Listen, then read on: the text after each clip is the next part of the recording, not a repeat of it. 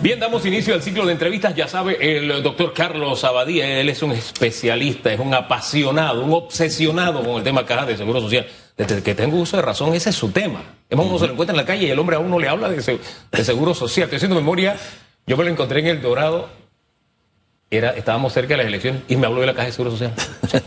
usted sueña con el seguro social. Es la institución más importante de un país. Un país sin seguridad social no tiene paz social.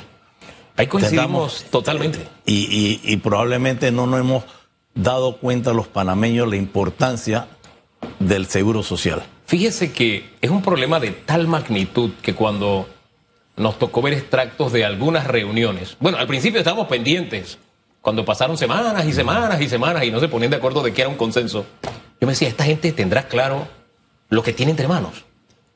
Después cuando salía un miembro de la junta directiva diciendo o declaran receso o nosotros rompemos el quórum, como si eso fuera, no sé, una sesión de, sin demeritar, una sesión de la asamblea, una reunión de padre familia, o, no sé.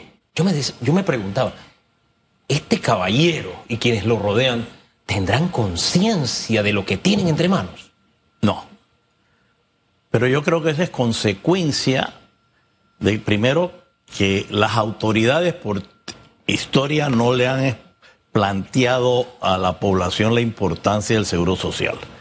Dos, en este diálogo en particular, eh, comenzó muy mal. Yo, yo no tuve expectativa y mira que yo soy una persona optimista y positivo. Bienvenido al club. Pero no, no tenía expectativa por las siguientes razones. La primera, de haber puesto precondiciones. No puedes entrar a un diálogo, a una negociación que para mí no era negociación, era un diálogo eh, para buscar las soluciones. Este, ¿Se refiere a las condiciones de las que habló el presidente al instalar la mesa? Sí. porque él dijo, no medidas paramétricas, por ejemplo. Eso no va. entonces, ya queda. Dos, tenía que haberse planteado, y esto a las autoridades de este y del anterior gobierno, le hay que salir a explicarle a la población el porqué de este problema del déficit, el porqué de esto. Y un porqué sencillo. Cuando se crea el Seguro Social en el año 41, que eran 20 años de cuota, en el 62, en la reforma del 62, no sé por qué lo bajaron a 15 y de nuevo en el 2005 lo pasaron a 20. Esos 20 años de cuota, con los intereses que se ganaba, cubrían 10, 11 años de pensionado. Y en esa época, en los 40, 50, 60, inicio de los 70, las personas vivían entre 10 y 11 años después de pensionarse. Hoy día, por el avance de la, tecnología médica, el hombre vive 21 años más después que se pensiona, promedio, y mujeres 26 años más. Pero lo que se aportó con los intereses te cubren 10, 11 años. Entonces, esa es una realidad que se tiene. es una realidad y, esto no es culpa de ningún... Eh, es, esto. Entonces, esto tenía que haberse explicado. Y tercera duda mía y mi baja expectativa era, planteado eso, este señores, 60 días para los medicamentos de darle la solución a esto. Listo, se acabó. Que hubiera un, tiempo, un tiempo definido. No, no, y el, el tema no es que no, no. Este es el problema. ¿Cuáles son los medicamentos? Fíjese que poner precondiciones, que las puso el presidente y que parece que muchos grupos no lo oyeron, porque, mm, qué sé yo, grupos principalmente del sector obrero decían no a las medidas paramétricas. Oye, pero si hay una precondición, el propio presidente dijo no a las medidas paramétricas. Pero esa es como una canción repetida, un estribillo repetido que en algunos sectores despierta miedo. A, lo que voy es lo siguiente. A mí me parece la caja de seguro social, le voy a hacer dos consideraciones para que usted opine entonces. Una, me parece, y coincido con usted, que es un error esas precondiciones porque es como si tuviéramos un enfermo terminal, ¿no? Hay que hacer lo que sea. No, espérate, es que no le des eh, tal medicamento porque a él no le gusta ese medicamento. Es que probablemente no, no, no tenga que, que tener ese tratamiento y otros más. No puedes poner una precondición. Es un enfermo terminal. Bien. Lo otro que le pongo sobre la mesa es sobre el tema de explicar el problema. Yo siento que si hay algo que rompe la comunicación es cuando uno percibe que la otra persona es la causante del problema. Y tristemente, por problemas de otro tipo con el seguro, de que voy, no tengo cita con especialista, voy y no está mi medicamento, voy y el médico no fue. Entonces yo siento que la administración, no necesariamente mi amigo. Cuando yo voy y me dan esa atención, yo siento que el gobierno no necesariamente es mi amigo, no siento que está de mi lado. Entonces que él me venga a decir a mí que hay un problema y que hay que solucionarlo, yo entonces digo, espérate, tú eres parte del problema, es más, eres causante en gran medida del problema. Este, y tú vas a decir a mí que hay que solucionarlo, que el problema es grave, pero si parte del problema eres tú. No sé si le transmito. Ese es eso es algo que rompe la comunicación. Cuando usted habla con la gente, dice, no, esto van a solucionarlo, pero si ellos fueron los que causaron el problema. eso es lo que piensa el panameño medio común. Entonces les dejo esas dos cositas. Hay un problema que no es solo con el seguro social, sino con los gobiernos y los gobernantes. Se perdió la credibilidad. Y eso es muy triste y peligroso. Y entonces sucede, y lastimosamente acciones de los gobiernos llevan cada vez a perder más credibilidad en, las acciones del gobierno. Cuando uno ve que se señalan casos de corrupción y se le dice, tráigame las pruebas.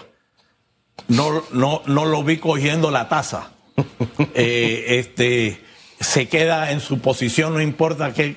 Entonces, todo eso va, va llevando a una situación de falta de credibilidad en los gobiernos y eso realmente vamos a pagar eh, precios muy altos por esa razón.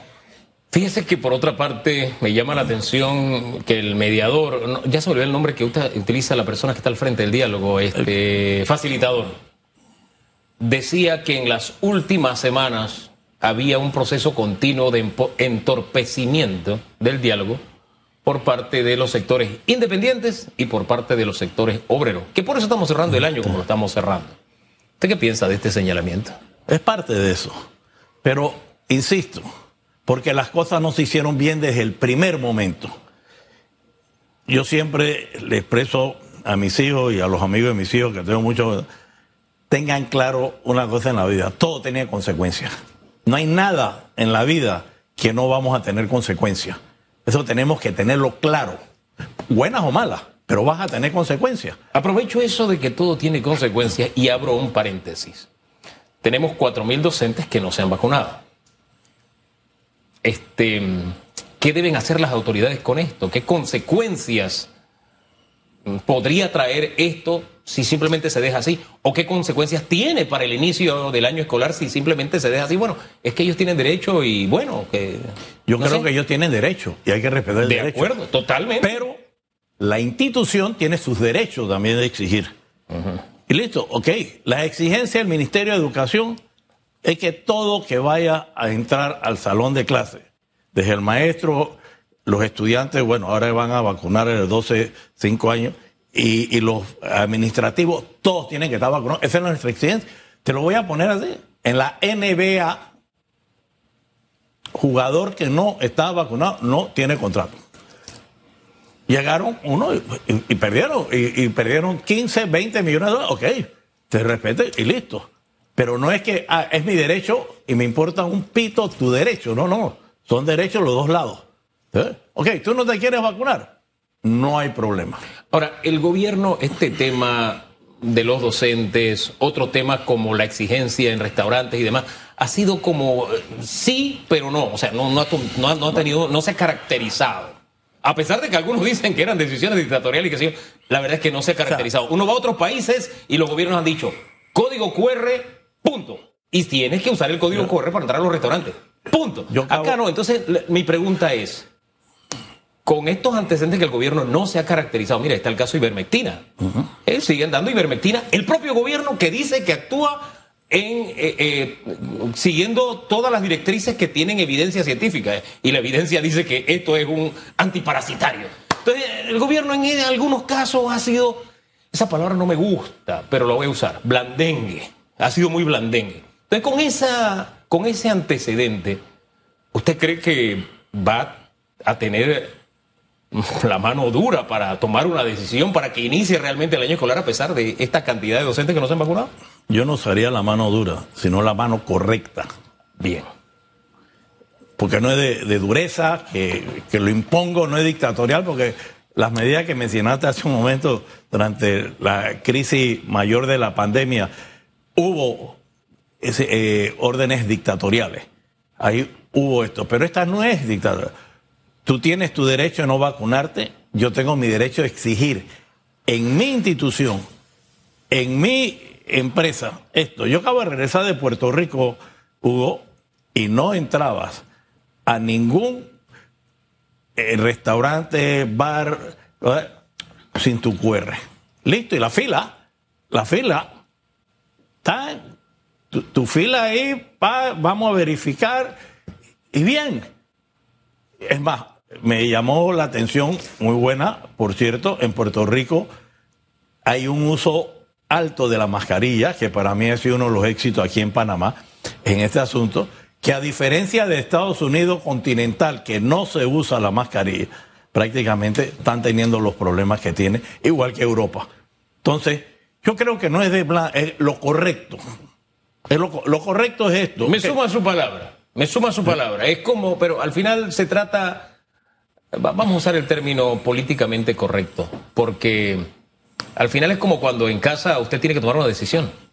No todo el mundo queda contento, pero por para que el hogar funcione, hay que tomar decisiones que no pone contento a todo el mundo. Pero ahí hay que ver lo siguiente, al que no está contento, tú te sientas claro. y le explica la situación y probablemente al inicio no es, y al tiempo lo va entendiendo. Eso es lo que sucede y hemos, y hemos tenido y no se ha tenido ese asunto. Fíjese que eh, eso del convencimiento es algo es algo paulatino. Yo tengo gente muy, pero muy brillante que me manda unos mensajes antivacunas que precisamente por respeto a su inteligencia, yo los llamo y les, y les converso. Y yo le diría que tal vez el 40% de alguna forma cede. Porque cuando usted dice algo no existe, no existe. Entonces, si usted le dicen, no, le pasa que tiene que vacunarte. Dicen, no, me lo pasa que el virus no existe, es un invento. ¡Wow! Entonces, ¿cómo tú le vas a sacar de la mente y del corazón a alguien que no existe? Yo leo, y, que es una conspiración. Y los 6 millones de personas que han muerto en el mundo que no, no existieron, no, y, tampoco. Eh, uno me dijo a mí, no, me lo que pasa es que eso eran actores. Yo le digo, o sea, yo tengo familiares que han muerto, ¿eran actores? no. sé si le transmito, ¿no? pero creo que hay que entrar en esa etapa de convencimiento. En, en ese, y digo, es mano correcta. La mano correcta. Lo correcto es esto porque puedo afectar a ese niño, a ese colega y viene otro cierre escolar. Es un perjuicio tan grande que vamos a tener en el futuro por este año y tanto que hemos tenido sin escolaridad presencial. Nosotros tenemos un tío. El hombre decía, esto es un invento, no se vacunen. Cuando estaba hospitalizado y tristemente murió, entonces llamó a la familia, por favor, vacúnense en medio de su desesperación. es así. Tristemente. Entonces, es un tema serio, es un tema serio que tenemos que abordar con mucha seriedad y responsabilidad. Es lo mismo que el Seguro Social, un tema que tenemos que abordar con responsabilidad. ¿Qué diferencia con el diálogo bicentenario? O sea, el diálogo bicentenario tenía temas, tenía vocero, que eso le faltó a este diálogo. Aquí todo el mundo salía diciendo cómo le iba como si fuera en la asamblea. Eso entorpece los diálogos este, tenía, eh, adolecía de muchos problemas. ¿Qué hacer para corregirlo y que nos rinda frutos el próximo año? Bueno, una, lo que te he dicho, explicarle a la población el porqué del problema y buscar la solución en esto. Mira, Hugo, yo ando sumamente preocupado por lo que nos puede pasar y lo vamos a pagar los cuatro millones de parameños. Las calificadoras en febrero tienen que dar su, su nuevo eh, eh, opinión. Ya hay posibilidad de que una de ellas nos elimine el grado de inversión. Y están esperando sobre las cifras del Seguro Social y, y sobre ese diálogo. Porque eso carga de una vez a la estructura financiera del Estado. Si a nosotros nos eliminan o nos quitan el, el grado de inversión.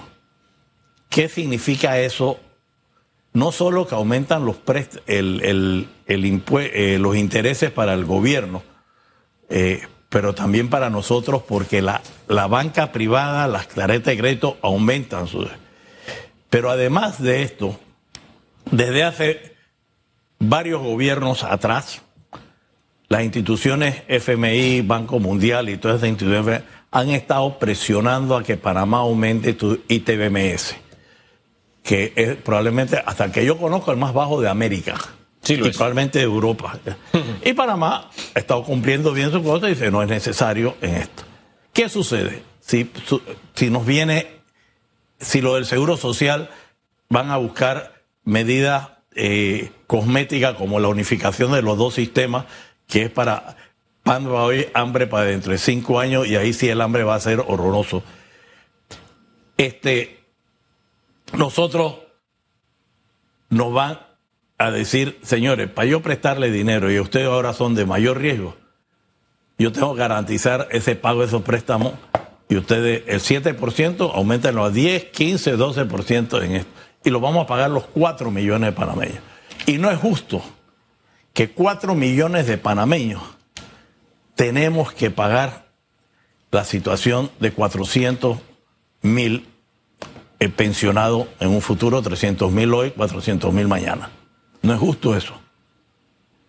Entonces, yo, yo creo que no estamos jugando una carta que todo esto que dicen que yo no quiero esto, yo no quiero lo otro, yo no quiero esto, mañana que firmen eso porque mañana son los responsables de lo que los cuatro millones de panameños vamos a tener.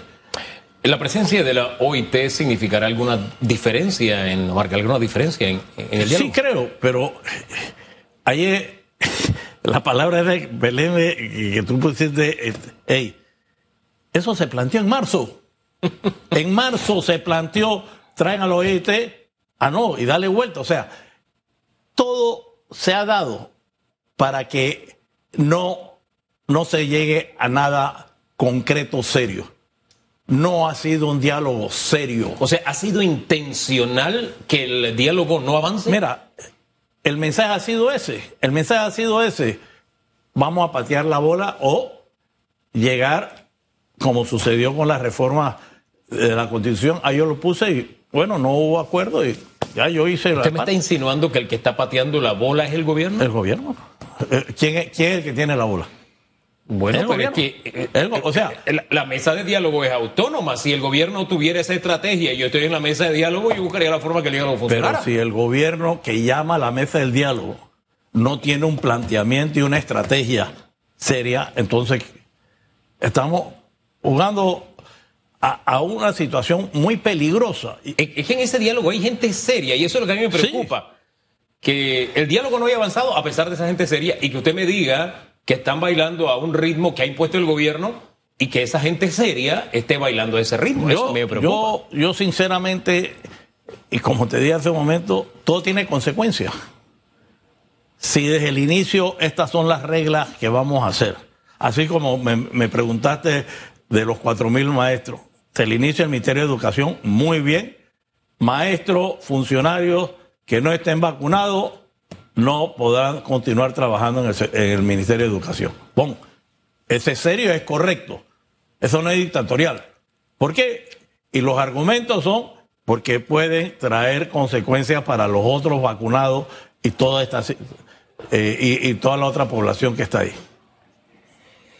¿Cuál sería la salida correcta para que este diálogo no sea infructuoso? Hacer las cosas correctamente.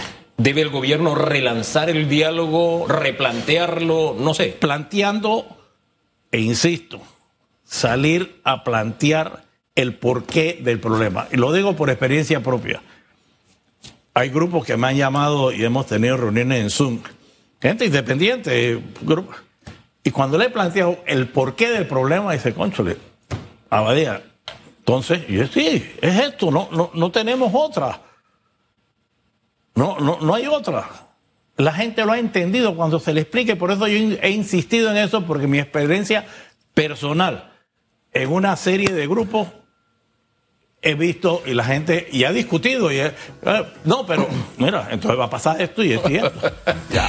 Oye, si este fuera un tema únicamente de Panamá, uno entendería que no hubiera una comprensión de lo que estamos atravesando. Pero otros países han vivido lo mismo, y han tenido situaciones incluso más extremas y han caminado en ciertas direcciones porque no es que hay mucho para elegir, no, es que hay muchas opciones para elegir.